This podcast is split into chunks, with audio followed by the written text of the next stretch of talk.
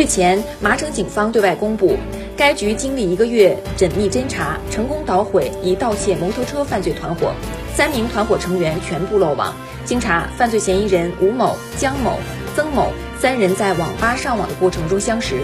自2019年年底以来，犯罪嫌疑人吴某同姜某、曾某多次窜至麻城市城区及宋埠、顺河集。